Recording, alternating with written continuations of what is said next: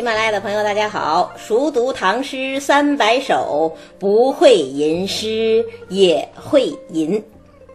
节气已经是立夏了，从今天开始要和大家分享属于夏天的诗。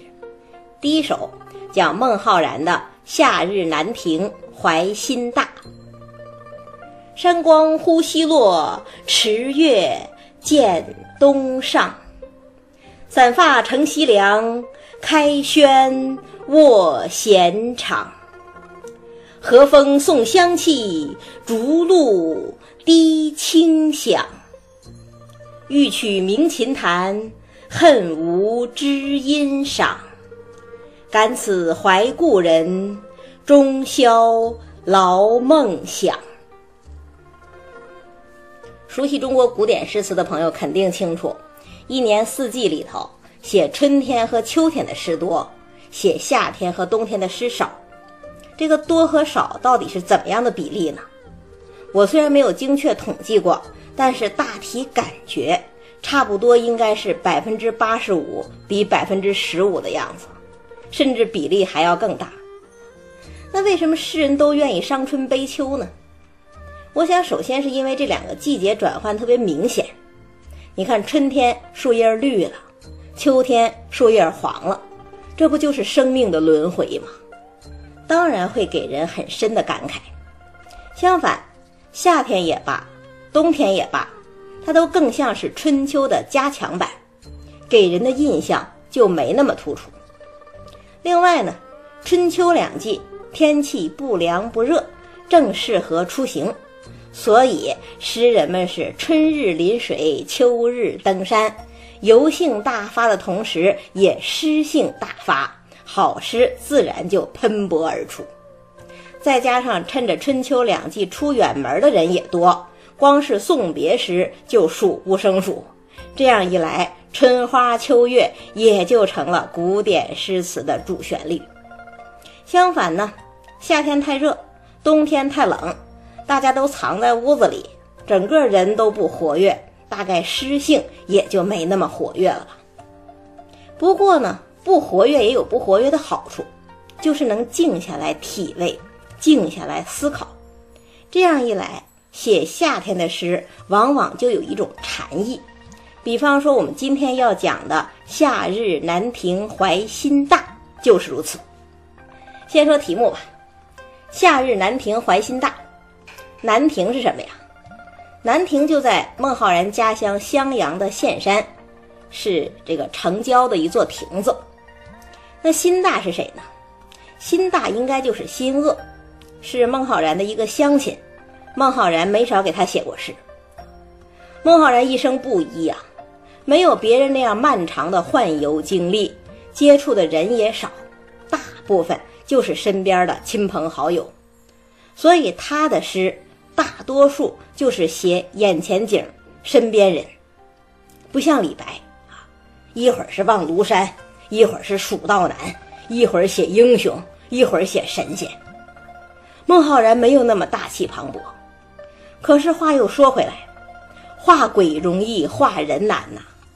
能把小场景、小人物、小亲情写好，其实需要大本事。那咱们就来看看孟浩然。怎么写这么一个普通的亭子，这么一个普通的夏日，这么一个普通的人？先说前两句：“山光忽西落，池月见东上。”很显然，这个南亭一定是依山傍水而建，所以身在南亭，既能看见水，又能看见山。那诗人到底看到什么了呢？他看到夕阳一下子就落到山的那一边儿，他又看到一轮素月从池塘上缓缓升起。这就是“山光忽西落，池月见东上”啊。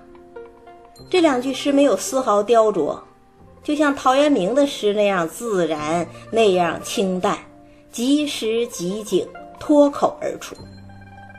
但是我们之前也说过。一切景语皆情语，就算是自然呈现、脱口而出的景象，也应该包含着诗人的心情。什么心情呢？你想，夏日的骄阳是很厉害的吧？可是呢，它一下子就西沉了。夏夜的朗月应该是非常让人喜欢的吧？它终于从水面升起，就那么一点儿一点儿的升到了高空。这是一种什么样的心情啊？哎，这一种心情里呀，有随着日落一起丢掉的烦躁，还有随着月亮一起慢慢升出来的喜悦呀。所谓近水楼台先得月。是身处依山傍水的兰亭之中，享受着淡淡清辉，慢慢的就产生了一种惬意的心情。那然后呢？下两句：散发乘西凉，开轩卧闲场。这真是一种最自在、最闲适的状态了。为什么说自在呀？因为散发呀。古代成年人都要束发戴冠，只有在家闲居的时候才能披散着头发，所以散发本身就意味着自在，隐身开来，不受官场束缚，归隐江湖也叫散发。所以李白不就写吗？人生在世不称意，明朝散发弄扁舟。那孟浩然傍晚纳凉。散发本来是一个事实陈述，但是呢，因为这两个字自带的归隐气息，我们又能感受到诗人那种飘然出世的自在感。这是自在。那为什么又说闲适呢？因为开轩卧闲场啊！大家想象一下，皓月当空，南亭四面的窗子都打开了。诗人就躺在窗下，披着头发，翘着二郎腿，这不就是当年陶渊明所说的“五六月中北窗下卧，遇凉风暂至，自谓是西皇上人”吗？真是神仙一流的生活呀！不过，可能有的朋友会说了，孟浩然这个情境比陶渊明还是差一点啊。陶渊明之所以觉得舒服，是因为凉风暂至。那孟浩然这儿可没有风啊！哎，别着急，风马上就来了。下两句：和风送香气，竹露滴清香。风来了，但不是一般的风，而是拂过荷花的风，所以带着荷花的清香。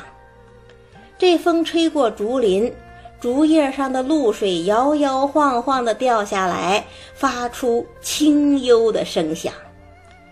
你看，这就在描写夜景啊！诗人什么都没看到，只是听到了露的声音，闻到了花的气息。那我们也可以模仿诗人，闭上眼睛想一下：竹露和风。这样淡淡的香气，这样悠悠的声响，都能被诗人捕捉到。这环境得多安静，这人心又得多清静啊！这就让我同时想起两个意象来，一个是王维写的“人闲桂花落，月静春山空”，另外一个。则是曹雪芹在《红楼梦》里头借香菱之口说出来的啊，说不独菱花香，就连荷叶、莲蓬都是有一股清香的，但它原不是花香可比。若静日静夜或清早半夜，细细领略了去，那一股清香比市花都好闻呐。你看王维写春天。曹雪芹写秋天，孟浩然写夏天，时间、地点、人物、事件样样不同，但都是一样的静，一样的清，一样的让人神清气爽，俗虑全消吧。这是一句警句呀。那逐鹿和风都是天籁，中国古代不是讲天人合一吗？诗人被这天籁打动，忽然兴致勃发，想跟天呼应一下。怎么呼应呢？下两句：“欲取鸣琴弹，恨无知音赏。”他想把古琴取来弹奏一曲。古琴可是中国古典乐器之中最古老也是最清雅的一种了吧？泠泠琴声正好可以和这清静的环境、清静的心情相配呀。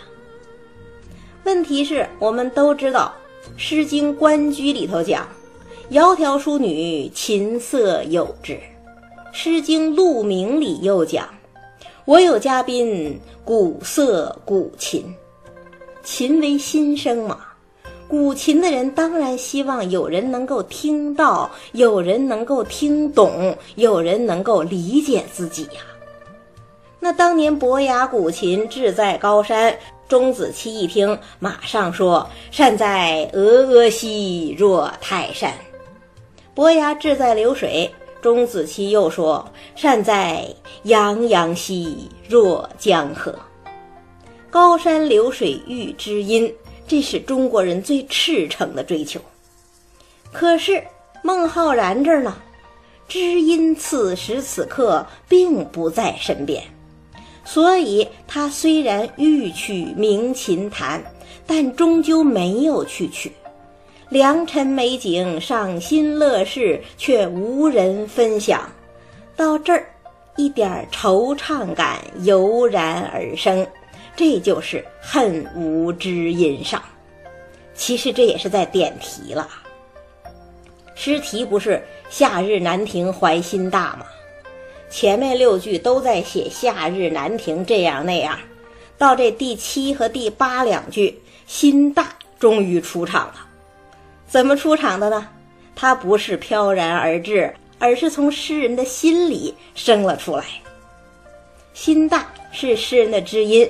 诗人多么希望他此刻就在身边，听诗人弹琴，陪诗人赏月呀！可是呢，此事古难全呐，怎么办呢？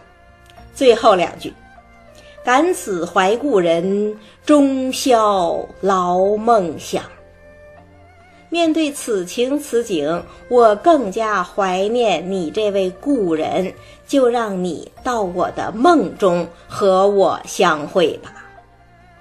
你看全诗写下来，从黄昏时分的夕阳西下，到入夜之后的竹露和风，再到此刻的夜深人静，期待故人入梦。一气呵成，自然醇厚，而又余韵悠长。毫无疑问，诗人在南亭度过了一个美好的夏夜。虽然有点知音不在的小惆怅，但总的说来，诗人并不苦闷，而且还期待着用梦境中的相会来弥补此时不见的遗憾。淡泊宁静，悠然自得，这不正是一个隐士应有的态度吗？终南洁净不是真隐士，逐鹿和风才是大自在，心静自然凉。把这首诗呈现给大家，就是希望我们在夏天都能有这样的风范。再读一遍。山光忽西落，池月见东上。散发乘西凉，开轩卧闲场。和风送香气，竹露滴清响。欲取鸣琴弹，恨无知音赏。感此怀故人，终宵。劳梦想，《红楼梦》里头呀，薛宝钗制冷香丸儿，要用春天开的白牡丹花蕊十二两，夏天开的白荷花蕊十二两。可见牡丹是春天的坐标，荷花是夏天的坐标。既然咱们从“和风送香气，竹露滴清响”开头。那么接下来我就跟大家分享几首跟荷花有关的事。下一期先讲王昌龄的《采莲曲》。